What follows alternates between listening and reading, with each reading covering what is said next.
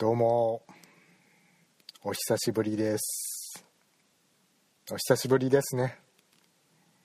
お久しぶりーフですね。ブリーフブリーフブリーフ派じゃないんです。よあのトランクス派なんですがそういう情報はいいですか？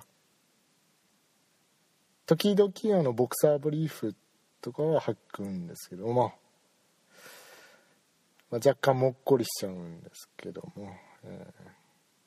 まあ、基本的にトランクス派ということそういう情報はいらないですか、はい、どうも長いこと間が空いてしまいましたけれども、えー、ついに更新する気が起きましたので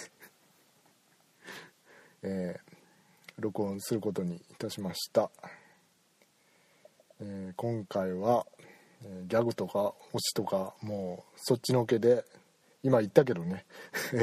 そっちのけでもう本題に取り掛かろうと思います。はいそれでは行きましょう。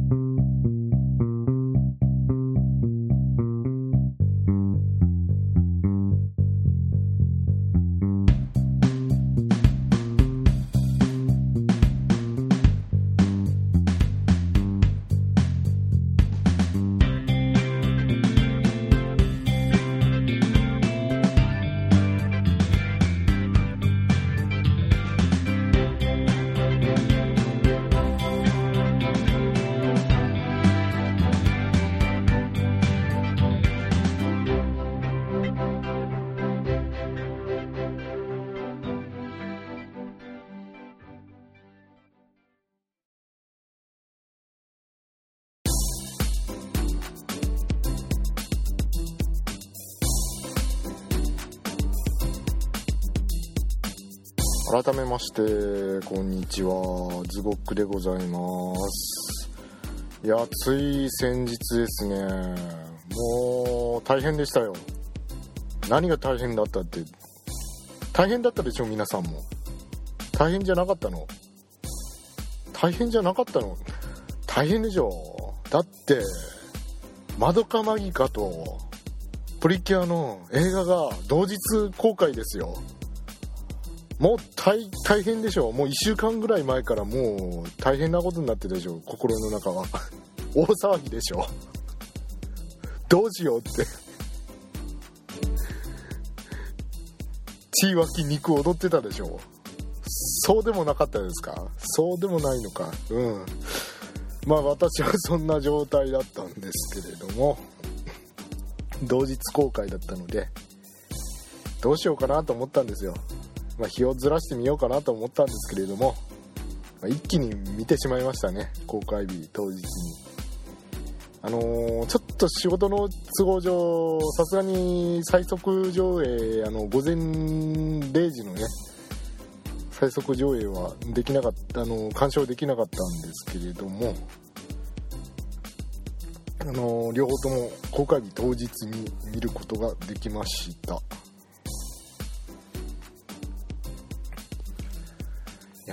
もうね感想をね話したくて話したくてね。いやあのポッドキャスト長いこと更新してませんでしたけれども、まあ、話したいことがなくなったかといえばそうでもないんですよ。話したいことはあったけどまあちょっと億劫だったから。更新しなかった。億劫だったからかよ。理由は億劫だったから。マイペースですね。でももうついにここに来てですね。プリキュアあのテレビシリーズの方も佳境に入ってきまして残すところあとワンクール。そして窓マギは1年ぶりの新作映画公開ということでもうそれが同日公開でしょ？もうもうあのギンギンになりますよそりゃ。それは1週間前からギンギンですよ。もう収まりませんよね。もう大変なもうずっと前かがみですよ、ま、何がギンギンなのかはお父さんに聞いてみようかみんな。ということで今回はその2作品の映画の話をしたいと思います。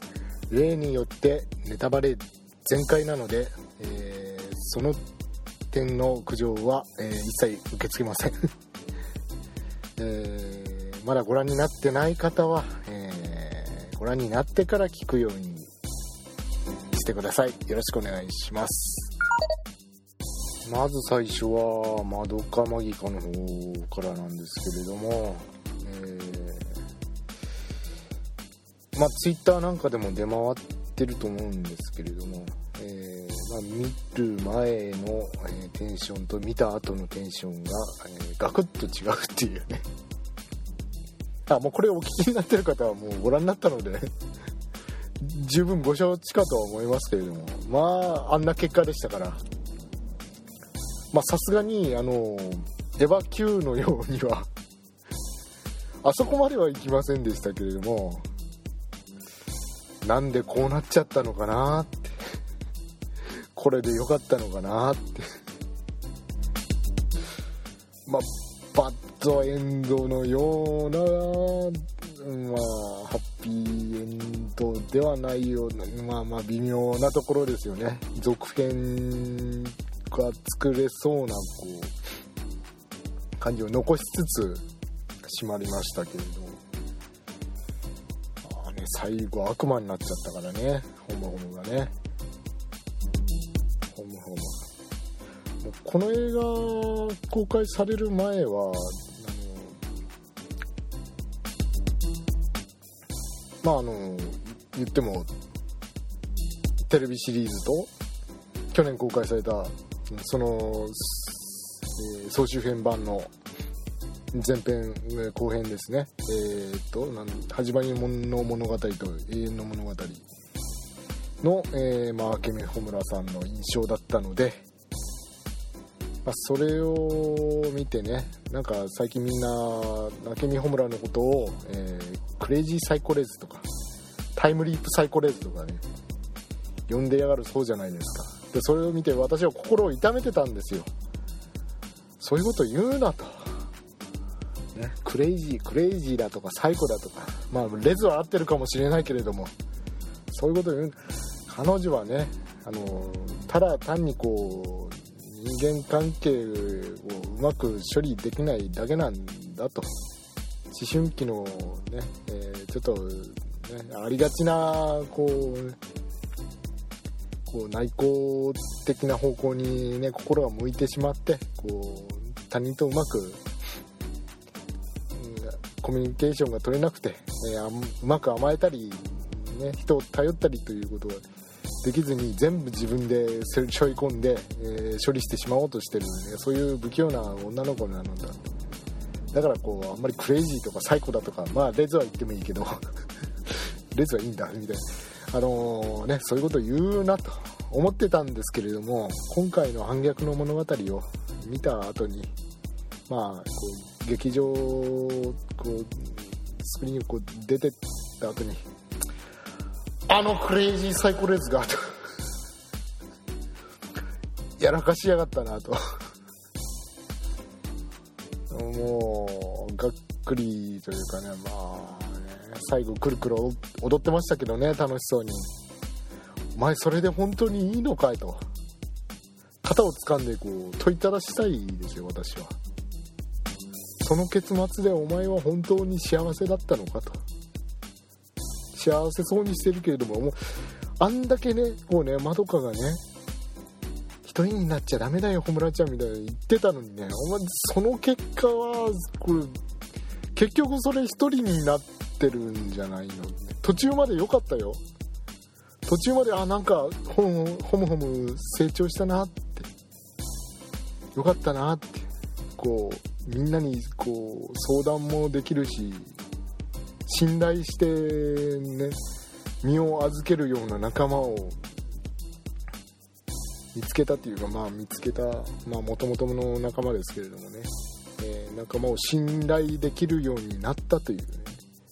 それだけでも大きな成長なのにもう最後で台無しですわ。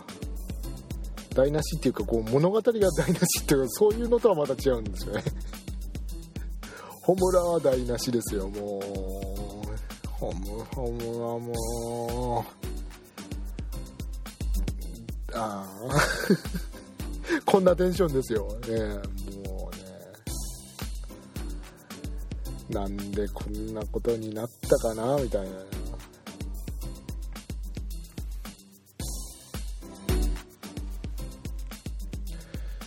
まだ1回しか見てないんですけれどもこうなんかね場面ごとにここは一体どのレイヤーでの話なの？どどどの世界での話が今進んでるのみたいなのは分かりにくいところはあるのでもう一回そこを注意しながら見てみようかなと思うんですけれど、まあ、ホムラのこう中での話になってるのかその結界の外側の話になってるのか結界のあの外側の地球崩壊しちゃってるのかあれどうなんだっていうのとはね。崩壊してたのかね。最終的に。なんかホムラがねどうしてこう魔女になったのかみたいなあれ多分語られてなかったと思うんですけど。まあ、魔獣と戦ってて最終的にワルプルギスの夜級のが来て絶望したのかなとかそんな風に受け取ってたんですけれどどうなんでしょうね。そこら辺も含めて、まあ、続編なりスピンオフなり作ってもらえたらなというふうに思っています。えー、あとですね。2つほど取り上げたいことがあるんですけれども、えー、まあ、何かと申しますと、まあまあ1個目はどうでもいいんですよ。えー、まあどうでもいいんですけど、えー、1個目ですね。あのドヤ顔おっぱいですよ。あのドヤ顔おっぱい。またあの、なんかこうね、イラッとくるように、もう3回ぐらいイラッとしたんですけど、何あのこうバスタオルこう取るシーン。見せろよって思いませんでした。見えそうで見えない感じのカットね、なんねやたらセックスアピールするくせにね。の肝心のところではもったいぶるみたいな。なんだお前揉ませろよと。揉みしだくぞこらと。5人並んでさ横並びになってなんかこうねあらなんか一番大きいは私みたいな感じでこう映るシーンあるじゃないですかこうね。横並びになって。父比べかと。父比べなのかと。5人並んでみましたけれども私が一番凹凸激しいですねみたいな感じのこうよくわかる角度でもね。方ありましたよね。あれなんなんなのって。あの何ケーキケーキみたいな歌あるね。あれ絶対強要してるでしょ。あのドヤ顔おっぱいが絶対後輩に強要してるでしょ。無理やりやらせてるってあれ。もうなんなんだろうね。先輩の圧力でね。アホな歌を歌わしてさっさと処理をしなさいナイトメアを。もう、ね、何なんだろうね。戦闘。戦闘戦闘良かったね。ガン型が良かったよね。あのー、反逆の物語の英題があのリベリオンなんですよ。それを知った時にあそっからガン型やったのかなって思いまして。リベリオンっていうねあの映画私の大好きな映画があるんですけれどもまああの知りたい方はちょっと調べていただけると「えーと、ガン型」とか検索すると、えー、ガンアクションとカンフーを組み合わせたような、斬新なアクションが YouTube なんかに上がっていると思うのであれがあれが好きなんですよね。あれにこう似せたような至近距離から相手の相手にこうお互い拳銃を突きつけつつこう手を払いのけたりしてこう打ち込むみたいなね。実際にやったらすごく危ないんじゃないかみたいな。あれでもかっこいいですよね、うん。まあそれ一つ目はまあまあ一つ目ドヤ顔おっぱいはどうでもいいんですよ。まあおっぱい飲ませろと。まあそういう結結論ですよ。そっちはいいとしてもう一つが重要です。これです。京佐や大勝利これですよ。もうね大勝利やもうねなんか追っかけ合いっことかしてたよね。投稿シーンでさ。なんああもう最初から最後まであの2人のカップルは最初から最後まで大勝利だったよね今回ね。なんかピアになって戦ってたりしてたしね。もうだってさテレビシリーズではさこう共済や共済言われてるけどあいつらイチャイチャしたシーンなんて一箇所もないんだよ。ねえ。一人ぼっちは寂しいもんな。いいよ。一緒にいてやろうよってあの一言ですよ。もうね。そこに行くまでそんなにこうデレデレしてるシーンとか全くないのにね。もうね。ここで我々の念願が叶ったぞっていう感じになりましたよね。それであの中盤で衝撃の一言が出たじゃないですか。あの穂村と京子が会話するシーンでなんかこの世の中になんかこの世界違和感があるぞと。あなたの記憶大丈夫みたいな流れになってでその流れの中で、えー、京子あなたは、ね、今どこに住んでいるのっていう話題になったじゃないですか。そこで衝撃の一言ですよさやかんちに居候させてもらってんだよおっえー、っと。居候えー、っと。居候で候。もう私候になりそうで候みたいな。もうもうねそこでね久々に私こう劇場で立ち上がりそうになりましてね。もうもうなんかこうもうなんかあっちの方は立ち上げながらこう立ち上がりそうになりましたね。そういうネタはいいですか？そういうネタいいですか？あの立ち上がりそうになってもう後ろの席に座ってたカップルにあいつら一つ屋根の下ですよってこう言いそうになりましたねもうねああ毎日同金してんじゃないのこれって。ああ同同金リチャード・ドーキンスなんじゃないのこれ。利己的な遺伝子なんじゃないこう2人の利己的な遺伝子がこう二重らせんのように絡まってあらららららららいけないことになってるんじゃないのこれはみたいなね思いましたよねみんな思ったんじゃないかな思ってないか思ってないかあ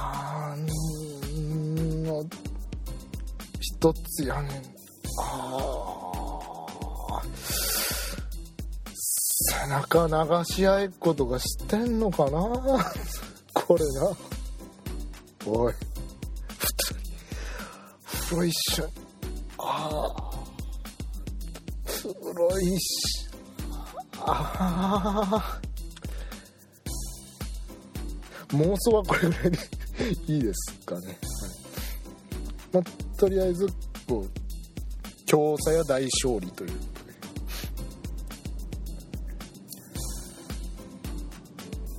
絶対荒いっこしてるよ。気持ち悪いですか？やるんですかね、えー、私は何が言いたいかというとあのシャフトの皆さん本当にありがとうございました。ありがとうございました。とそれを言いたいですね、えー、まあ、まあ、彼らも、まあ、インターネットなど見てこうねピクシブなんかにこう二次創作絵であるとか小説であるとかたくさん上がってるのが見られますからあ視聴者にはこういうのが受けてるんだってこういうのが望まれてるんだっていうのは情報は多分全部入ってると思うんでそこを踏まえたような前半の作りになってたのでもう我々の望むものが来たぞっていう感じでしたよね。あの前半はね。もうありがとうございました。以上です。もうね当番組でも何回目だったっけ？あの宇宙が大変になっているという。くらいで。調査や取り上げましたけれどももう世界が改変されようがもう誰の妄想の世界で、うん、活躍しようがあの2人はくっついてしまうっていうことがこれではっきり証明されたわけですよ。うーんね、うん、い